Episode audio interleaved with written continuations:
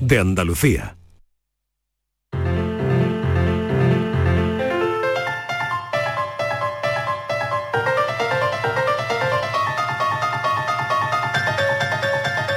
La paranoia de la tarde. Y hoy que estamos rodeados de psicólogos, bueno, pues qué mejor, ¿no? Venga, vamos con, con la paranoia de hoy, la- el enigma de hoy. Hoy he puesto algo sencillito porque por Venga. eso estamos rodeados de psicólogos, no me atrevo yo, que a Sí. ver por dónde. ¿cómo Venga, a ver por dónde vamos. Bueno, pues atención. Con motivo de realizar un estudio de población, un agente de estadística analizó varias muestras de familias. Yo soy malísima ¿eh? con la estadística, Uf, me, me cuesta Con mucho. no a ver, Sus venga. conclusiones fueron las siguientes. Primero, había más padres que hijos. Segundo, cada chico tenía una hermana. Tercero, había más chicos que chicas. Y cuarto, no había padres sin hijos. ¿Qué crees que le puede haber pasado a la gente estadístico cuando le presentó el informe a su jefe? Qué difícil, Francis. Es muy a fácil, ver, es muy, muy fácil. repetimos, repetimos. Venga, Bueno, con motivo de hacer un estudio de población, estudio de población. un agente de estadística analizó de- determin- determinadas muestras de familias Sí, y llegó a las siguientes conclusiones. Primero, había más padres que hijos. Segundo, cada chico tenía una hermana. Tercero, había más chicos que chicas. Y cuarto, no había padres sin hijos. ¿Qué crees que pudo hacer el jefe cuando el agente le presentó su informe? vale, yo creo que lo tengo, pero que llame algún oyente. Ya, por ejemplo, claro que llamen, que llamen. Creo que lo tengo. Bueno, mil gracias, Francis, hasta ahora. A ti, hasta ahora. Nos vamos a publicidad y enseguida charlamos con Rafael Santandreu. La tarde de Canal Sur Radio con Mariló Maldonado. La vida es como un libro y cada capítulo es una nueva oportunidad de empezar de cero y vivir algo que nunca hubieras imaginado. Sea cual sea tu próximo capítulo, lo importante es que lo hagas realidad. Porque dentro de una vida y muchas vidas, ahora en Cofidis te ofrecemos un nuevo préstamo personal de hasta 60.000 euros. Entra en cofidis.es y cuenta con nosotros. Muévete por Andalucía. Si eres menor de 30 años y resides en Andalucía, ahora tienes más fácil llegar donde te propongas de una manera cómoda, segura y económica. La nueva tarjeta joven de transporte te ofrece bonificaciones con un mínimo del 50% sobre el billete sencillo en tus viajes en autobuses, metros, tranvías y catamarán. Infórmate en las diferentes webs de los consorcios de transporte de Andalucía. Junta de Andalucía. En cofidis.es puedes solicitar cómodamente hasta 60.000 euros. 100% online y sin cambiar de banco. Cofidis, cuenta con nosotros. En Canal Sur Radio, por tu salud, responde siempre a tus dudas. Hoy hablamos de diabetes. Los pacientes de Andalucía han iniciado una campaña para evitar complicaciones y evitar las consecuencias de la diabetes tipo 2 y a veces se producen males relacionados con esta enfermedad. Esta tarde en el programa hablamos con sus portavoces y con los mejores especialistas para atender tus dudas y preguntas en directo. Envíanos tus consultas desde ya en una nota de voz al 616-135-135. 616-135-135.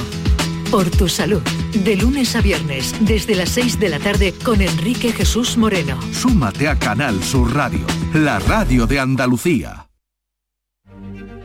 La tarde de Canal Sur Radio con Mariló Maldonado.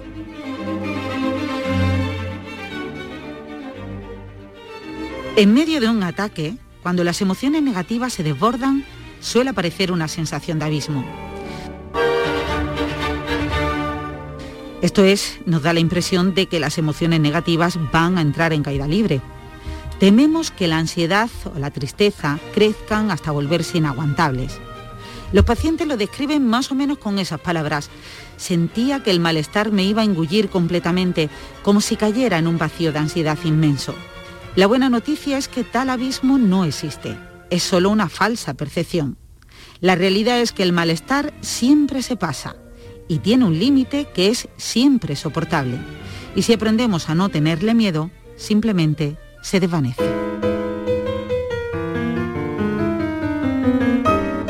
Para mí era habitual experimentar pánico durante la noche, así que dormía solo tres o cuatro horas en promedio.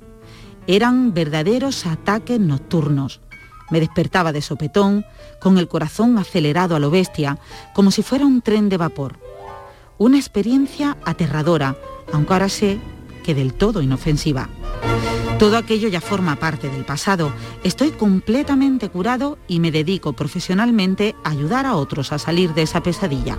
He ayudado ya a miles de personas, entre ellas decenas de personajes famosos, actores y grandes empresarios que son los mejores embajadores de mi método.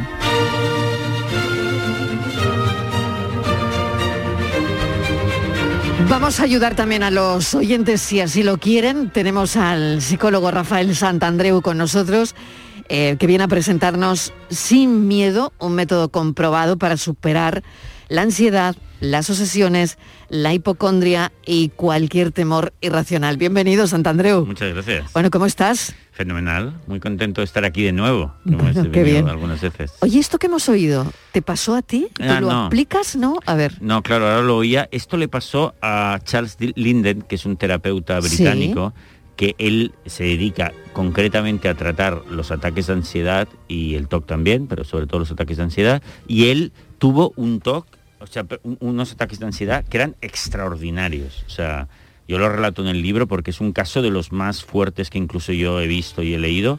Y él los superó por completo y es un buen ejemplo, ¿no? Entonces aprovecho su... ¿Cómo su eran? ¿Cómo eran sus ataques? Mira, él hu- hubo un momento en el que se pasaba todo el día en casa, además sentado en la esquinica de un sofá, porque no se atrevía a moverse de ahí, ¿no? No se atrevía ni ir al lavabo porque eh, le iba a dar el ataque de ansiedad solo moverse. Estaba todo el día, hasta que llegaba su novia por la noche de trabajar y se, ya se ponía a llorar en brazos de ella porque no podía más. Y así estuvo años. ¿Y cómo lo superó?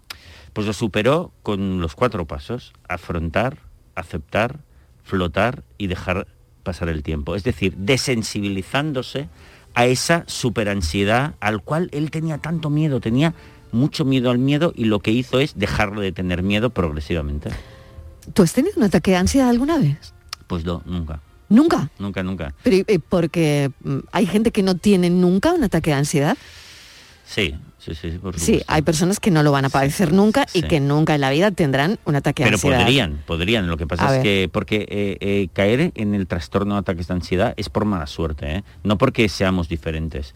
Porque, mira, el otro día, por cierto, bueno, hace unos meses, cuando estaba Ronald Koeman, que era entrenador del Fútbol eh, Club Barcelona, justo en los últimos meses le dio un ataque de ansiedad. Él pensaba que, que le estaba dando un ataque al corazón y no, fue, lo llevaron a urgencias, le hicieron todas las pruebas y le dijeron, le dieron un tranquilizante y le dijeron, oye, no es nada. O sea, a todo el mundo le puede pasar.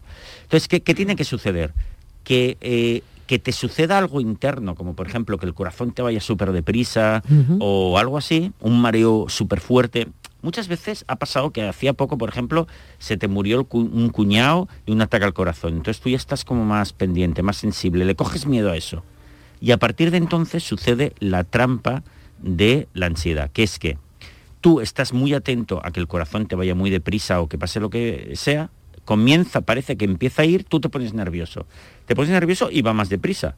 Va más deprisa te pones más nervioso, ¿ves? Se forma como un círculo Es un vicioso, bucle al final. bucle, eh, que en décimas de segundo te lleva al límite de esas sensaciones, ¿no?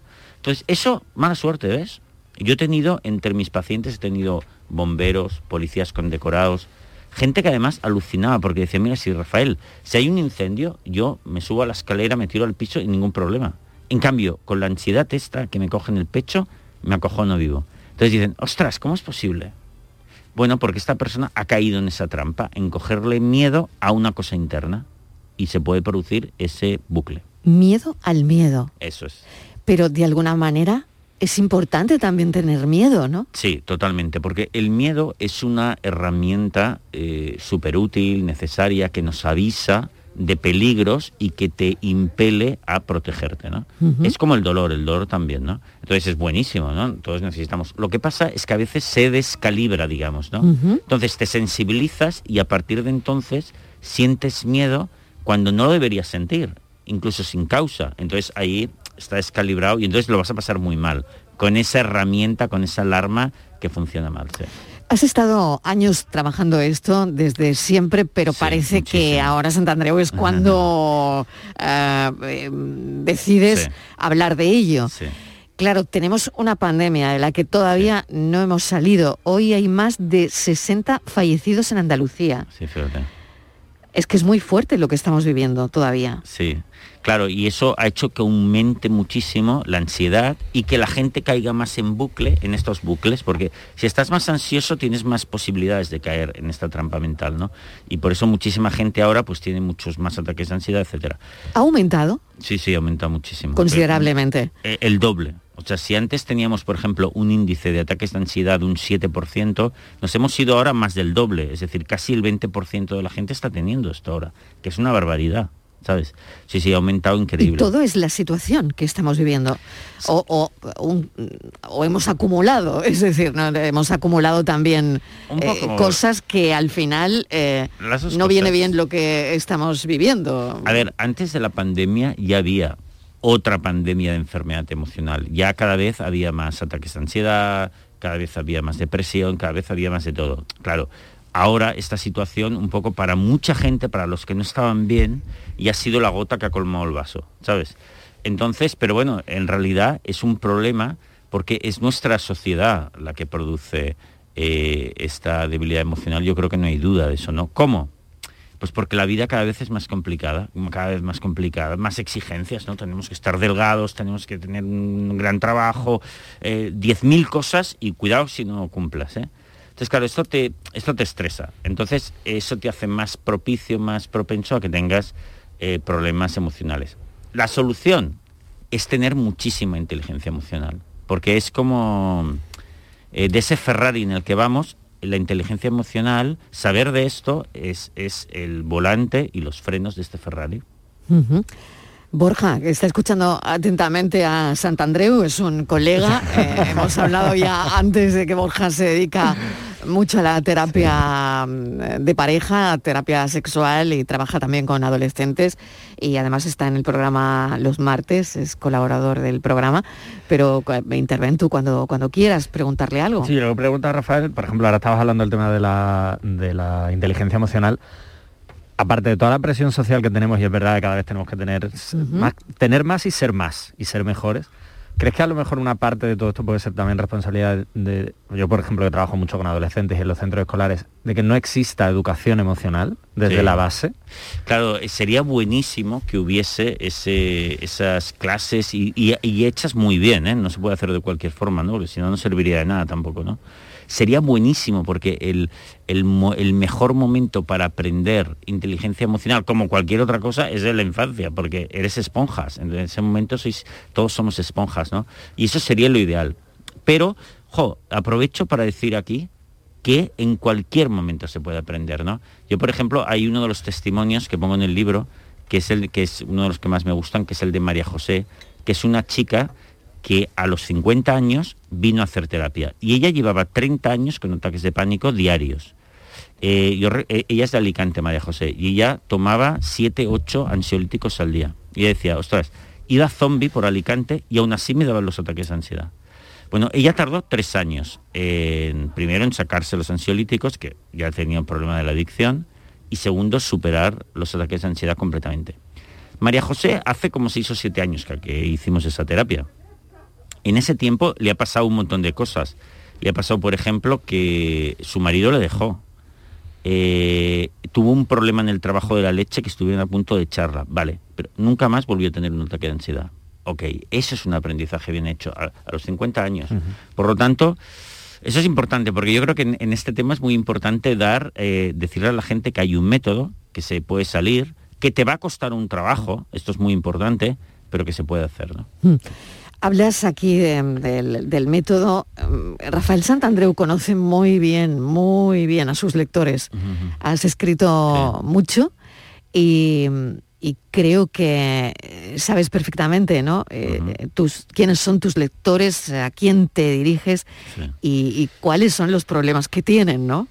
Sí, bastante. Además, como doy charlas por toda España y tal, me los encuentro. Además, Claro, hablo claro, con ellos, claro, etcétera. Sí, claro, sí. esto es muy interesante al final, ¿no? Porque, Es fantástico. claro, Bueno, se aprende muchísimo, claro, de todo esto, ¿no?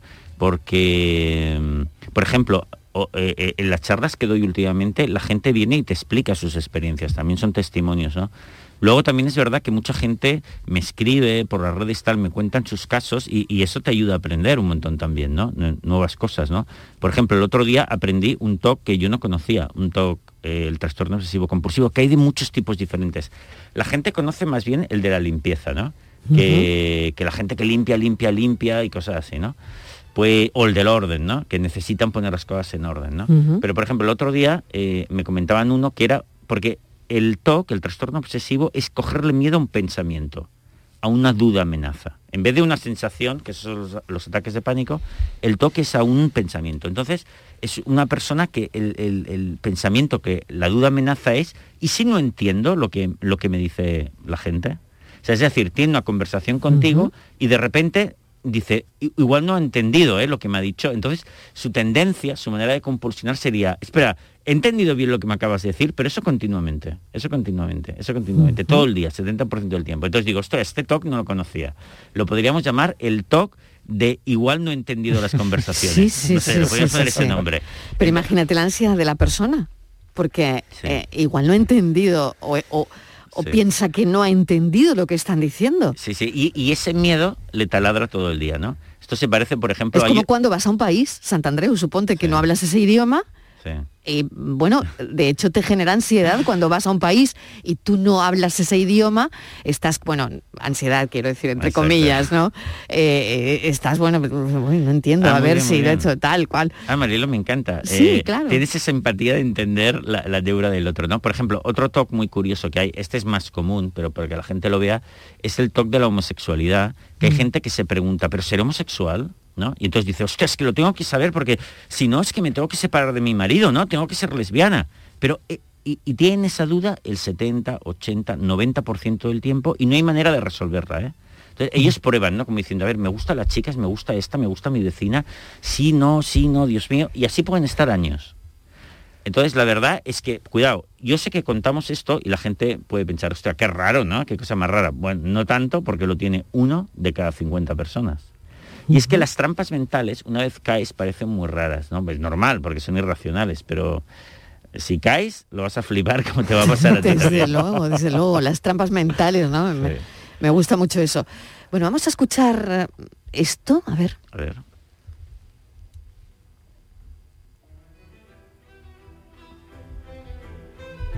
Enrique de Alicante. Hola. Eh, Enrique, cu- cuéntame, cuéntanos qué, qué es lo que te pasaba, qué tenías tú. Bueno, yo siempre he sido una persona con, desde la adolescencia, pues que, como otras que, que tienen eh, ansiedad y que esta ansiedad, pues en mi caso se veía reflejada siempre con, con, con hipocondría y con, y con siempre miedo a, este tema de la enfermedad, ¿no? Bueno, con el tiempo, pues eso ha ido y viniendo, ha ido y viniendo en, en- en mi vida, siempre como eh, por etapas, ¿no? Imagino que a otras personas le pasará igual. Unas etapas más, otras etapas parecía que no. Nuevamente sí, no sé, también por pandemia, pues eh, esa ansiedad regresó y, y se hizo, y se hizo de notar que estaba aquí, ¿no? En mi día a día. Y, y, o sea, que la pandemia igual se hizo, se acentuó en ese periodo. Sí, yo no, no le veo una le veo una relación directa por la pandemia, no es el caso, pero sí creo que indirectamente a pues eh, más preocupaciones quizás en, en lo rural, más preocupaciones en, No, no se oye muy bien en este, en este caso, pero es muy interesante. Esto lo estás haciendo en tu canal de YouTube, ¿no? Sí, Y estás hablando directamente con los pacientes, exacto. Eh, Ex pacientes. ex pacientes, porque ya se han recuperado. Ya se han curado totalmente. Y, y fíjate, ya tenemos unos 60 eh, y, y cada semana, mi compromiso es cada semana poner uno. Personas recuperadas totalmente de los ataques de pánico, de la hipocondría y del TOC totalmente. Y que ellos, tú los puedas ver en vídeo, yo les hago como una entrevista, hago un poco de periodista como tú, les pregunto, bueno, ¿qué? Básicamente les- eh, la conversación es, ¿qué tenías? ¿Cómo estás ahora, que están fabulosos? ¿Y qué has hecho para lograrlo? Y explican el método de los cuatro pasos que yo explico, cómo lo han hecho, cómo ha sido para ellos. ¿no? Para mí esto es súper importante porque eh, este método es duro, porque el método para desensibilizarse del miedo es exponerte al miedo, es, es bajar al infierno de manera eh, programada, sistemática, intensa y como aceptándolo todo. Es muy difícil. Pero claro, entonces la gente tiene que saber que realmente esto funciona. Y para saberlo que mejor que testimonios, ¿no? Entonces lo ve y para ellos es, una cosa muy importante, para la gente que tiene que hacer este proceso, ¿no? Entonces, bueno, eh, y lo bonito que está sucediendo, Mariló, es que ya llevo mm. un año colgándolos, ¿no? O sea, empezamos como el año pasado, ¿no? Mm. Y, y la gente se engancha, después de superarlo, dice, ostras, ya lo he superado y ahora quiero yo dar mi testimonio, porque a mí me ayudaron muchos los que vi muchos los que vi. Entonces yo también quiero hacerlo. Entonces está creando como una comunidad muy chula de personas que se ayudan los unos a los otros. Y bueno, estoy súper contento, orgulloso de esto. Qué interesante es esto, Borja. ¿eh? Sí, yo te quería preguntar, Rafael, la, idea del método y cómo surge y la idea de, publicarlo. ¿Por qué publicar este libro, aparte de los que tienes ya? ¿Por qué en este momento esta publicación, bueno, ya llevas tres ediciones del libro, enhorabuena, por cierto, pero ¿cómo surge esta idea de tanto del método como de publicarlo? Bueno, de publicarlo fue porque yo en realidad toda la vida me he dedicado también a este tema, ¿no? Que es el de los que es el del miedo agudo, ¿no? Pero mis libros anteriores iban sobre los miedos normales que tenemos todo el mundo y que, es, que digamos que eso lo llamamos, o yo lo llamo, yo lo hago desde la psicología cognitiva. En cambio, para, para, enfrentarse a estos miedos agudos es otro tipo de psicología, psicología conductual. Entonces, claro, eh, mucha gente tenía el problema y creo que era muy importante darlo a conocer el método para que lo puedan hacer ellos solos, con ayuda de un terapeuta o solo si no tienen un terapeuta a mano. Entonces creo que hacía mucha falta esto, ¿no? Porque además es algo que le afecta a muchísima gente. Entonces yo creo que tocaba ya hacer el libro, ¿no? Fíjate que lo proyecté antes de la pandemia y dio la casualidad de que mm, e, encima con la pandemia ha aumentado mucho este tema, ¿no? Y, el método, el método no lo he inventado yo, de hecho toda la psicología que yo hago yo no he creado yo nada, no, soy tan inteligente. Entonces eh, es un método que ya está comprobadísimo, que lleva décadas funcionando a full en todo el mundo. De hecho se llama eh, el método conductual o el método de exposición, la terapia conductual, y se considera que es lo que en medicina o en psicología se llama el gold standard, que significa como el procedimiento de oro o el, el, que, el que está comprobado que funciona de verdad para el tratamiento de estos temas, ¿no? Y que es de trastornos de pánico, repetimos, e hipocondría y TOC.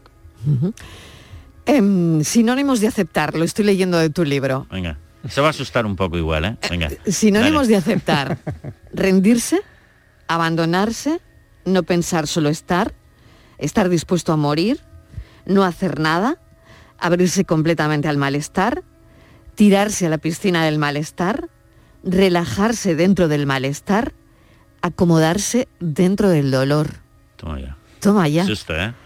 Da, da, miedito. Eh. A ver, eh, explícame, explícame todo esto. Porque ¿sabes qué pasa? Que la gente cuando se, se sensibiliza a la ansiedad, como le pasaba a María José, ellos experimentan como unas sensaciones corporales muchas veces que ellos mismos piensan que igual les va a coger un ataque al corazón o se les va a ir la cabeza, porque claro, lo que sientes es muy heavy producto de la ansiedad, ¿no? Entonces, la única manera de superar eso es que te desensibilices, o sea, que le pierdas el miedo. Pero claro, para perderle el miedo a algo, te has de amigar a ese algo y ver que no pasa nada. Pero claro, para amigarte de algo tienes que pasar mucho tiempo con él. Entonces, una vez has ido al médico y te ha dicho que tu corazón está bien, que tu coco está bien, que lo que tienes es psicológico, como le pasó a Ronald Koeman, aquí lo que tienes que hacer es perder el miedo. Y entonces, claro, lo que hay que hacer es experimentarlo voluntariamente. Entonces, la gente qué hace? Se va a los grandes almacenes donde le cogió el ataque una vez, coge el, coche y se va a, a, conducir, o sale o se aleja de casa donde piensa que le va a coger el ataque de pánico y efectivamente le coge, ponerse música relajante como esta que estamos escuchando de fondo y decir, adelante, haz lo que quieras conmigo, eres solo ansiedad, no pasa nada, no me voy a morir, ya me lo ha certificado el médico, es solo ansiedad, lo voy a vivir con la máxima tranquilidad que pueda. Wow, es, es fácil de decir, difícil de hacer, pero a medida que empiezan a hacerlo, va ocurriendo el milagro, que es que eso va pasando cada vez menos y es más flojo. ¡Wow! Y la persona empieza a ver una luz, dice, ostras, tengo el control, se está yendo esto y progresivamente se va, se va, se va hasta que desaparece. Y algo más bonito, ¿eh? cuando casi todos los testimonios estos que he recogido, los 60, ¿no? Te dicen, ya lo he superado, Rafael, ya no me vienen los ataques de ansiedad. ¿Y sabes qué te digo? Que si me viniese, me daría igual ya. Ya no le tengo miedo. ¡Wow! Ahí sí que lo has superado. Por lo tanto, una de las claves es pararse, detenerse. Em, escucharte uh, Sí. o indicar tú de alguna manera a la ansiedad uh, hacia dónde tiene que ir, ¿no? Sí, ti- tienes que dejar de ser rehén de, de- de tu propio temor, ¿no? Y mirarle a los ojos con tranquilidad y comprobar una y otra vez que no sucede nada. Mm. Eh, y, y realmente eh, funciona, ¿no? Y eh, eso sí, requiere coraje hacerlo, por supuesto que sí. Pero mira, todo el mundo que, eh, todos estos testimonios, toda esta gente que ha hecho este trabajo, una cosa que te suele decir es, ostras Rafael, ahora, aparte de que me estoy en la gloria, porque ya no tengo, eh, vivo en paz conmigo mismo, ya no le tengo miedo a nada. Porque total, después de lo que he superado, yo no le tengo miedo a nada. Está todo, en realidad todos los miedos están en tu cabeza. Son, tienes miedo a ideas, no tienes miedo a una cosa real. Y entonces, wow, eso les cambia mucho la vida. Otro miedo, te voy a hablar de otro miedo, porque hemos hablado de la hipocondria, eh, bueno, de, de todos los que has mencionado, pero no sé si hemos mencionado el miedo a la soledad. Sí. Eh, pero este miedo ese, ese miedo, ¿cómo, es diferente. ¿cómo, cómo lo ves? ¿Cómo ves ese miedo? Pues mira, yo te voy a decir algo eh, un poco heavy, pero... eh, Estoy preparada. Estoy preparada. Eh, eh, el miedo a la soledad es algo diferente, porque, Mm. ¿sabes qué pasa? No es, es un miedo a algo que no existe. Entonces, porque yo creo sinceramente que la soledad no existe. Eso es una cosa que se... Que se Santandreu, ya empezamos. Exactamente. empezamos. Eh, Eso es algo que, que- que se ha inventado el ser humano Sí. y, que, y que se inventa algo que no existe y lo sufre además. ¿no? A ver, ¿por qué yo creo que la soledad no existe? A ver. Porque en realidad en el mundo está lleno de gente. Es decir, de hecho, sobra gente. Fí- Fíjate que somos 7.000 millones de individuos sobre el planeta y está, obviamente, todos los expertos te dirán que hay demasiada gente. De hecho, sales a la calle y no paras de ver gente. O sea, no hay ni islas desiertas ya, ¿no? Las han comprado los jeques. No hay.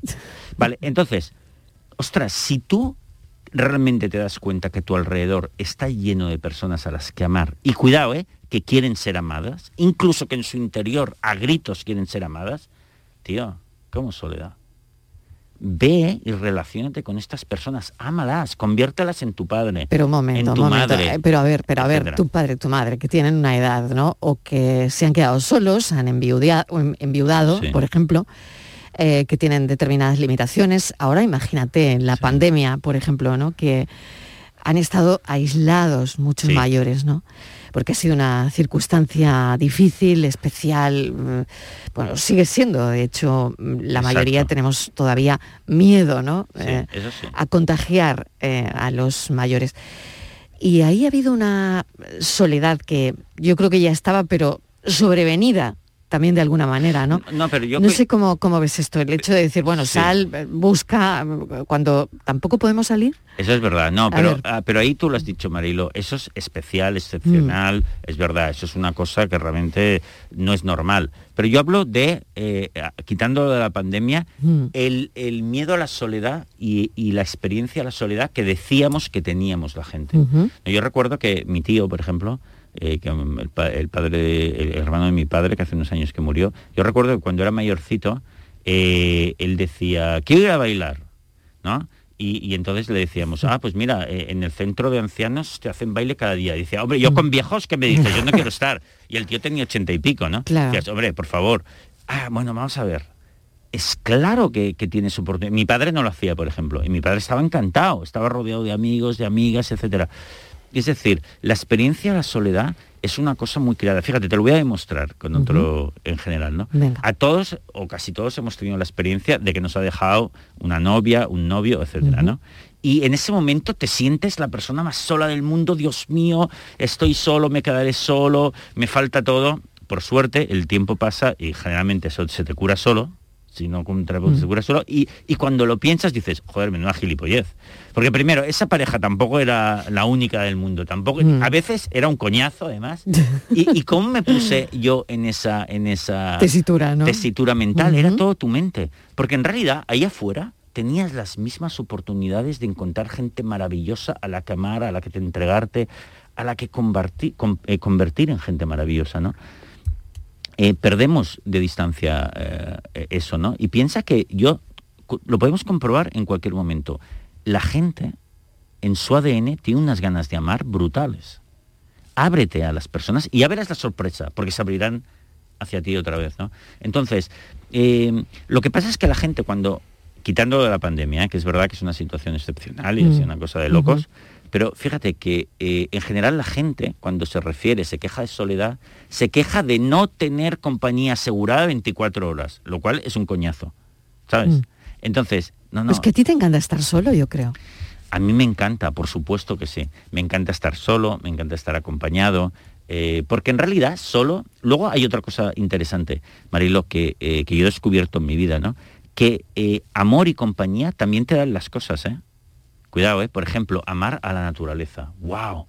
Amar a la historia, ¿no? A mí, por ejemplo, me gusta la historia. Si tú le echas pasión, bueno, bueno, bueno, te devuelve una de amor la historia. Amar, cuidado, se pueden amar actividades, cosas, eh, aficiones. Entonces, eh, yo estar solo me flipa, me encanta, lo necesito, porque, ostras, lo, mejor es la combinación, ¿no? Estar acompañado maravillosamente, saber también estar solo, por supuesto que sí. Eso es lo mejor. Y a ver, como la soledad, así en mayúsculas, para mí no existe, porque tengo oportunidades de, de amar y, y conocer gente y comunicarme por todas partes, a mí eso está fuera de mi universo, ¿eh? Mm. Marilo. Y ya para terminar, eh, cuando todo esto termine de la pandemia, em, ¿qué crees que nos vamos a encontrar? Eh, ¿Cuál va a ser nuestro estado mental? Bueno, va- va- ¿Cómo estaremos? ¿Cómo estaremos cuando...? Mal. No lo sé. Mal porque, ¿sabes qué pasa? Que eh, este eh, shock postraumático, sobre- decíamos, sobre todo a la gente que no está súper en forma a nivel emocional, pues lo, lo va a pagar. Y, y tarda, ¿eh? El, por lo que conocemos del estrés postraumático, puede tardar años. Claro, suponte que dentro de, no sé, yo ya no me atrevo a poner una fecha, dentro de seis meses nos dicen, bueno, esto se acabó Bueno, y ya no. pueden hacer su vida normal. Fuera mascarillas, eh, pueden salir.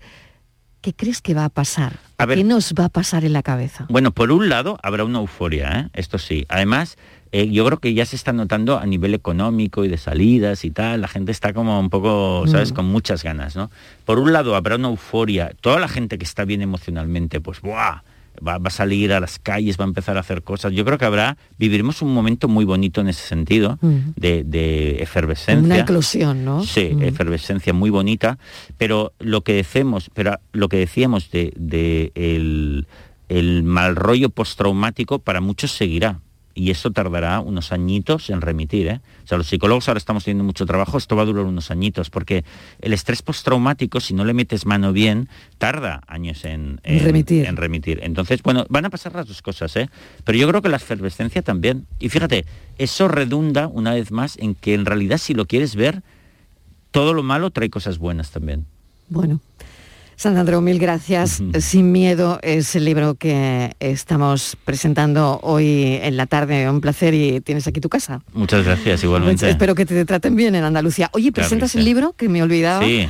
en la librería Luces Sí. esta tarde en Málaga. Exacto, O sea que si hay gente a las 8 de la tarde que está por aquí y se quiere pasar, eh, bueno, pues a las 8 de la tarde además estará Rafael Santandreu en la librería Luces de Málaga presentando su libro Sin Miedo. Yo creo que va a estar muy bien. Así que nada, mil gracias. Igualmente, un placer. Venga, hasta ahora. Hi. I just wanna say hello. I was just taking a walk. In this deepness we belong to. In Spain we call it soledad. In Spain we say it's amargura. In Spain we say ay me desangro. In Spain we say qué coño hago.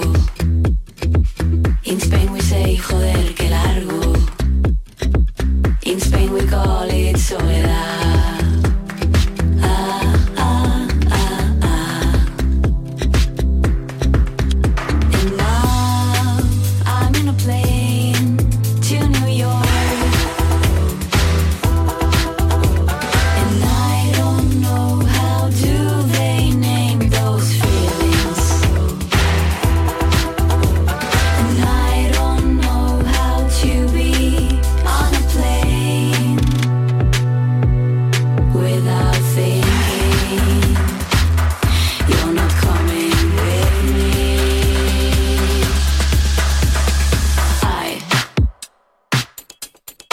Wanna say hello. I was just taking a walk In this big nest we belong to. In Spain we call it soledad. In Spain we say it's amargura. In Spain we say ay qué desastre.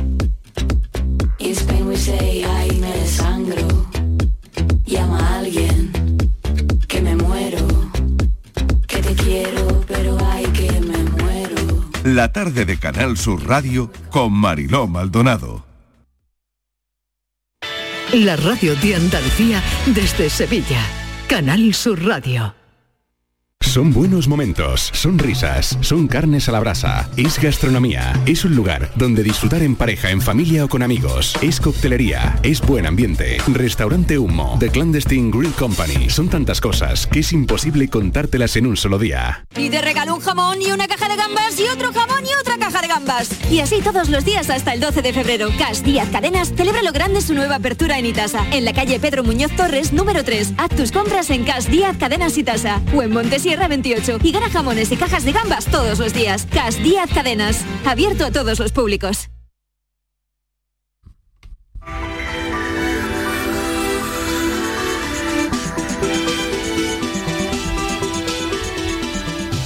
Enrique Jesús Moreno, que llega ya a esta hora, porque a las seis en punto empieza Por tu Salud. Enrique, vamos a avanzar a algún contenido de lo que llevas hoy. Venga, vamos. Claro, claro, claro. Vamos a hablar de diabetes una vez más, Mariló. Muy bien, Fíjate, muy bien, me eh, encanta. Bueno, hay un tercio de, de los pacientes diabéticos en Andalucía que no saben que tienen la enfermedad. De esto Claro. nos preocupa. Las sociedades científicas, las organizaciones de pacientes están llamando mucho la atención sobre el tema y nosotros tenemos que hacernos eco eh, completamente de esto. ¿Sabes por qué? Porque además es una forma de evitar, de evitar muertes. Sí, porque mm, de una forma u otra la diabetes, si no se controla, si además no se sabe que se tiene, pues puede llevar a otras alteraciones y se están eh, se están poniendo las cosas eh, muy complicadas en este sentido, ¿sabes? Entonces, eh, lo más importante es que consultemos a los especialistas y que sobre todo también hablemos con representantes de los pacientes, porque la Federación de Pacientes de Andalucía está demandando en plena campaña para pedir actuaciones urgentes para reducir estas cifras y marcar eh, el territorio a las autoridades por una parte sanitarias y por otra parte también pues a, los propios pacientes que, que son responsables de una cosa que se llama formación diabetológica y que es muy conveniente para sus vidas, para su estabilidad y para su bienestar. Así que en el día de hoy contactamos con Ana María Álvarez, que es secretaria de la Federación Andaluza de Asociaciones de Diabéticos, y con el doctor Cristóbal Morales, que es endocrino y para nosotros todo un referente cercano y amigo del programa para eh, ponernos en marcha en este, en este sentido, para, Claro que sí. para mm, adquirir habilidades y para hacer llegar a nuestros oyentes todas las dudas que tengan, como siempre. Servicio público en estado puro, como siempre, Enrique. Jesús Moreno. Muchísimas gracias, un beso. Muchas Hasta gracias a las ti, seis. Hasta ahora, adiós. Todo el deporte de Andalucía lo tienes en El Pelotazo de Canal Sur Radio. La información de nuestros equipos, las voces de los deportistas y los protagonistas de la noticia. Tu cita deportiva de las noches está en El Pelotazo, de lunes a jueves a las 11 de la noche, con Antonio Caamaño. Quédate en Canal Sur Radio, la radio de Andalucía. La tarde de Canal Sur Radio con Mariló Maldonado.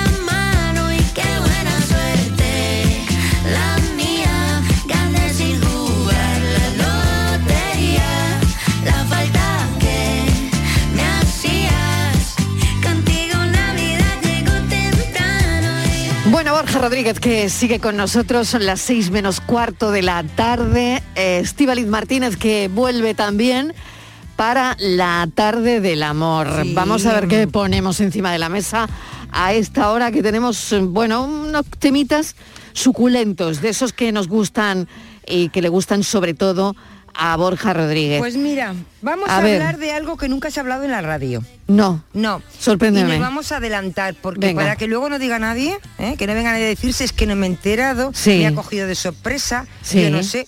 Pues no, tienen, No. es martes, el lunes que viene. Sí. Atención, enamorados, día de muchos corazones. Día de muchos No me puedo creer que el 8 de febrero vais a hablar del 14. Sí, Por supuesto. San Valentín. Es posible que el 8 de febrero en mi programa hablen de San Valentín. sí, sí, sí, sí, Pero- sí, sí. Y que yo no me haya enterado hasta las 6 Por eso, Mariló, porque es tu día, es el día de los corazones. Ay, claro, claro, claro, osita amorosa. Y esto es, un, esto es un servicio Ay, de público de prevención de peleas. Porque como dice. Estivaliz, esto es para... Pero si estamos, estamos a día a 8, ocho, pero estamos a ocho. Pues Ya. la gente no se entera. Pues que el día para 14 que de San Valentín hay que hacer algo. Eso un regalito, una, algo hecho a mano, lo que Ah, sea. vale, pero el o sea, detallito hay que tener. Que lo que queréis es adelantar para que la gente no vaya a meter la gamba. Exacto. Pero exacto. que no Ah, cunda vale, vale. el Bueno, ya, desánimo, que no ya, cunda, ya lo veo mejor, ya lo veo mejor. pero o sea que esto es para que la gente no vaya de vacío. Exacto. Para que no diga aquello de, uy, 24 de diciembre, Navidad. Pero ¿os gusta a vosotros? San- Vamos a empezar por aquí. El tema es, ¿os gusta San Valentín? Ah, oye, a mí me encanta. ¿Ah, sí? Aunque digan Es que, que- es un invento del corte inglés. a mí es me que yo celebro- Ah, sí, sí, sí. Yo sí. celebro el día antes. ¿Tú qué celebras, más Bueno, San y yo celebramos San el día antes, San Solterín celebro Solterín. yo, que es el De día verdad, antes. de verdad, ¿cómo sois? eh? Y no es, que- coña, o sea, el 13 de febrero es Sí. San Solterín. Claro, ¿En serio? Es verdad, es verdad, sí, sí. Claro, pero verás, el 13 si es San Solterín, me imagino que será para que el 14 pueda celebrar San Valentín. Claro, pero A ver, no lo sé. yo Venga. digo, ¿cómo, qué planes eh, propone Borja para celebrar San Solterín, que en este programa hay mucho solterín? Sí. A ver, Pero de ¿qué- hecho, qué- qué nosotros vamos a hacer el... Sí, sí, en este programa es para hacer una caravana de esas de... Oye, oye, idea, Qué- qué idea. buena idea, Caravana ¿no? del amor. Caravana del amor. Oye, por toda No, Andalucía, no sé Mariló. por qué doy esas Porque ideas. esa misma te acabas de meter tú sola en un embolado. Yo misma me meto en los charcos. ¿Por qué será? Sería maravilloso gusta, una caravana me del gusta. amor. Que, alguien que escu- alguien que tenga mano aquí, caravana del amor de Canal Sur Radio. Bueno, bueno, Por bueno, favor. bueno, Eso bueno. sería maravilloso. El día Bueno, 14. a ver, Bueno, solterín. Claro. Venga. Entonces, ¿qué hago? idea, de buena de, casa de solterín, nada, de sola nada, bueno, y sola también. Eh, nosotros lo que vamos a hacer en mi grupo de amigos es los que estamos solteros nos vamos a reunir para cenar el domingo o el sábado, estamos viendo. Bien, ahí. bien. El sábado no ¿En es qué el- cae? ¿En qué cae? No, porque Estival y el sábado a las 12 de la noche ya es 13. Así es, son Y yo a las solteros. 12 no me voy ¿En hasta qué mi cae? casa. El domingo. Claro, el 13 es domingo y San Valentín es lunes. Uy, el lunes. Uf. Claro, es que es un- Lunes y San Valentín. Mira, yo no la vengo. semana entre el Blue Monday que tuvimos el mes pasado y ahora De San verdad. Valentín el lunes también. De verdad. Esto no Madre funciona. mía. Entonces, los planes de San, de San Sí, Solterín, sí. como quien dice, yo creo que eh, la soltería, entre comillas, también hay que celebrarla. O sea, eh, y hay que poder hacer planes y hemos estado hablando antes un poco de la soledad con Santandreu y Sí. creo que en ese sentido sí tenemos que apreciar esos momentos, quiero decir, no ir a la desesperada porque joder no tengo pareja y entonces la necesito como una cosa, como un, un- un objetivo o un trofeo más en mi vida, que a veces es muy difícil porque verdad la sociedad nos presiona para esto. Pero creo que es importante también valorar que los que estamos, las personas que estamos solteras y los solteros que nos estén escuchando, que también tenemos nuestro día, que también hay que celebrarlo y creo que es importante que nos demos cariñito y que nos cuidemos y que nos Sí. y apreciemos también el estar solteros que no solos, que hay que diferenciarlo muy bien. No estamos solos, estamos solteros y solteras. Y creo que esos autocuidados ese día también creo que puede ser interesante. Cada uno a su manera, su paseo, su yo me hago mi cenita con mi pizza, mi vinito, mis cosas, mi pizza casera que me hago yo, mi serie o mi peli, mi musiquita. Es decir, al final son maneras también de reconectar con uno mismo y con una misma. Yo estoy viendo, me he metido planes para San Solterín. A ver qué hago yo el domingo. Tú tienes a Serafín, no, ¿cómo se llama? Sergio. San-. Solterín. Sebastián, tú tienes a Sebastián, eh, Sí, tú pero- tienes a Sebastián. Sí, pero con Sebastián va a ser que no lo voy a poder celebrar el día 14. A ver si el año que viene con suerte. Este no me va a dar tiempo. No voy a llegar. Mira, pone ponte música y baila sola mucho, mucho en tu casa. Eso lo hago yo. no- mm, eso no es un plan que a mí me guste, porque eso ya lo hago yo con frecuencia, Borja. Claro, pero no. es lo que te digo, Estivali, al final muchas veces hablamos del día, ¿no? De celebrarlo un día, al igual que mucha gente dice, yo no regalo en San Valentín porque San Valentín hay que celebrarlo todos los días. No es que, porque yo te quiero todos los días. Sí, sí, tú me quieres todos los días, pero en San Valentín o el día que sea, pues podemos hacer algo. No quiero decir con esto que tenga que ser ni obligatorio ni qué tal, pero un poco a lo mejor quizás más especial, un poco valorar también o dedicarle un poco más de tiempo a esa persona. Muchas veces hablamos de que si regalos materiales, qué tal. Y yo creo que, por ejemplo, estemos solteros o estemos en pareja, como dices tú, por ejemplo, Estivali. Decir, oye, pues vamos a bailar, vamos a echarnos un baile, vamos a echarnos unas risas en casa, estemos solteros o estemos en pareja.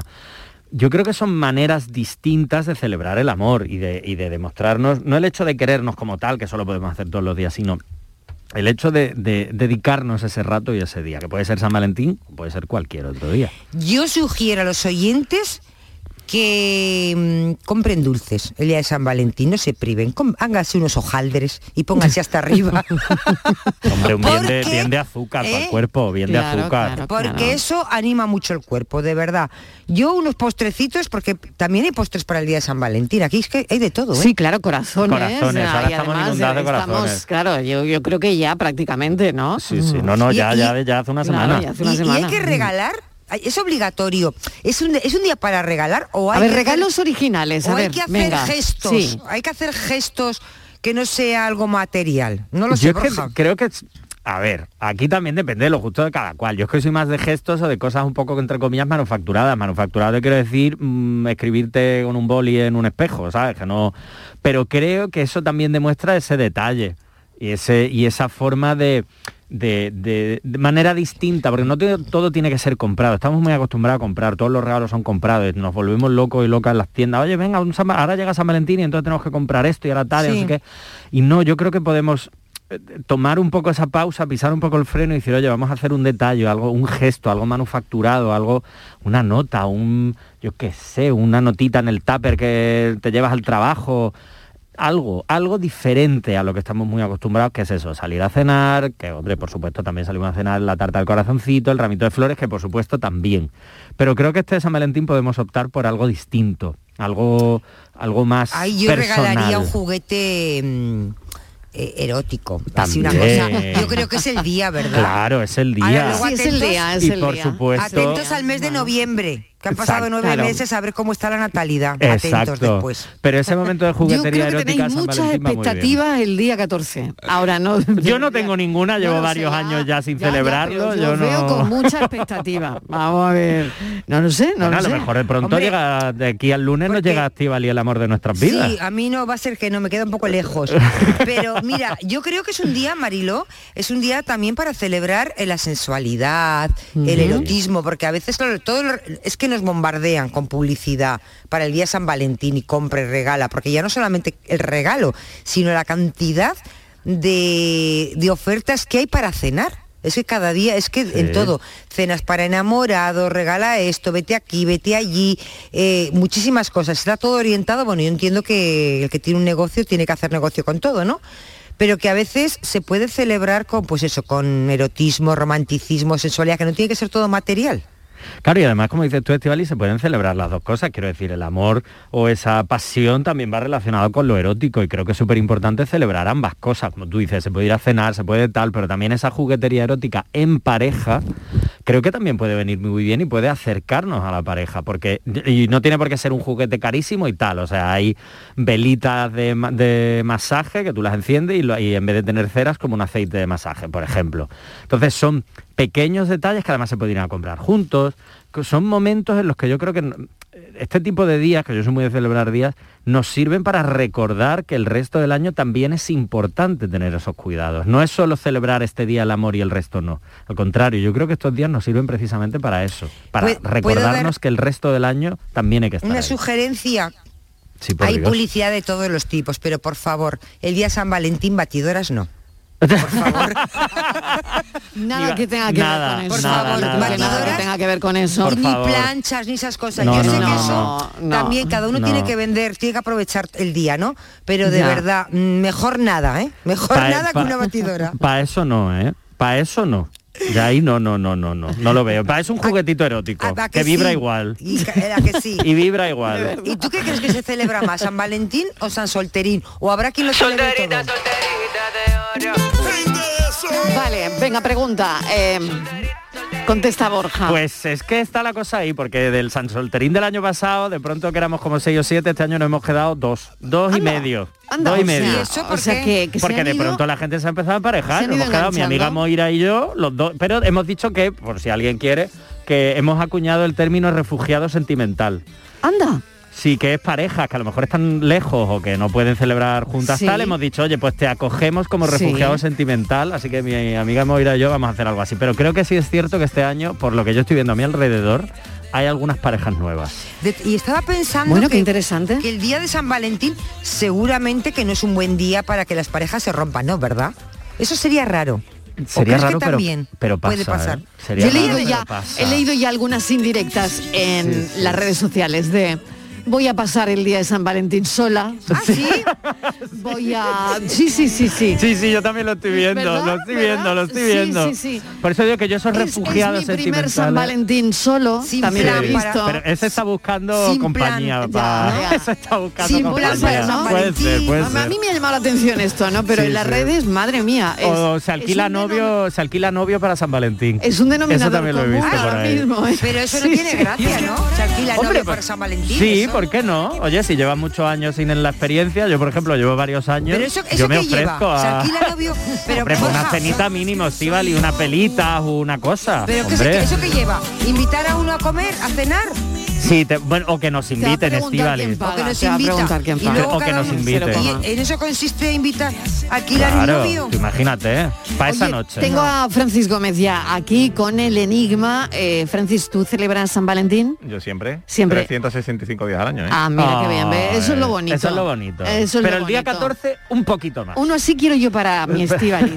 que lo celebre todos los días. Todos los días. Que lo celebre todos los días. No me recomiendo yo para Yo ya te he Estíbaliz. dicho, yo ya te he dicho lo que está muy quiero, callada, ella está muy dicho- callada, Te he pero- dicho lo que quiero. Claro. Si eres capaz de traérmelo. No, eh, Sebastián ahora mismo va a ser que Está complicado. está muy Está con cotizado, Martínez. Milá, Está con Mercedes Milá. Mercedes Milá se te adelantaba. Además, hay, que ocupada. esperar, hay que esperar a que baje el suflé. Ay, Mercedes, ay, Mercedes, por favor, deja al chiquillo Claro. ya, que estoy esperando. Bueno, eh, Francis, eh, vamos con el enigma de hoy, a ver Pues, qué, Os lo recuerdo. ¿qué han dicho los oyentes. No han dicho nada. Ahí tengo yo, nadie muy- me quiere. Ay, era muy complicado, era muy complicado hoy. Yo creía que era muy fácil, pero... A ver, A ver. vamos, yo, yo, me ha roto la cabeza toda la tarde. Bueno, pues eh, haciendo un estudio de de población, un agente de estadística analizó a varias familias y llegó a las siguientes conclusiones. Primero, había más padres que hijos. Segundo, cada chico tenía una hermana. Tercero, cada... Perdón, había más chicos que chicas. Y cuarto, no había padres sin hijos. ¿Qué hizo el jefe cuando la gente le presentó su informe? Yo, se me Yo- ocurre una idea, se me ocurre una idea, y es que lo dejemos para mañana Vale. para ver si la gente Le da una vuelta. le da una vuelta. Pues le, da una vuelta. Tezanos Venga, no lo has complicado. No. Borja, rápidamente, que me voy.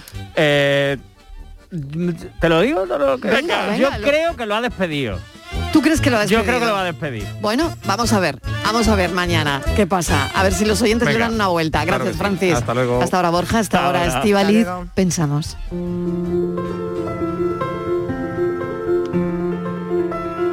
Pienso, luego existo. Tres palabras. Un pensamiento. El premio Nobel de Física, Frank Wilczek, ha calculado que una persona con una esperanza de vida normal puede llegar a procesar en su vida mil millones, mil millones de pensamientos. Todo un prodigio de la naturaleza nacido de una combinación química y eléctrica. Mil millones de pensamientos. La verdad es que da vértigo pensar eh, lo que podemos llegar a pensar. Millones de pensamientos. Millones de pensamientos que de pronto, en un segundo, dejan de pensar. Da vértigo pensar la maravilla de nuestra desconocida mente y su fragilidad. Si tienes un hondo penar, piensa en mí.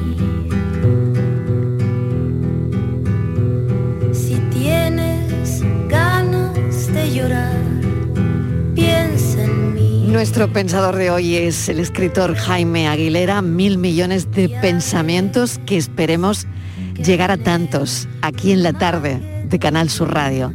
Cada día ya saben que es un pensamiento el que cierra el programa. Gracias por hoy y les espero mañana a las 3 en punto de la tarde que volvemos a contarles la vida. Adiós.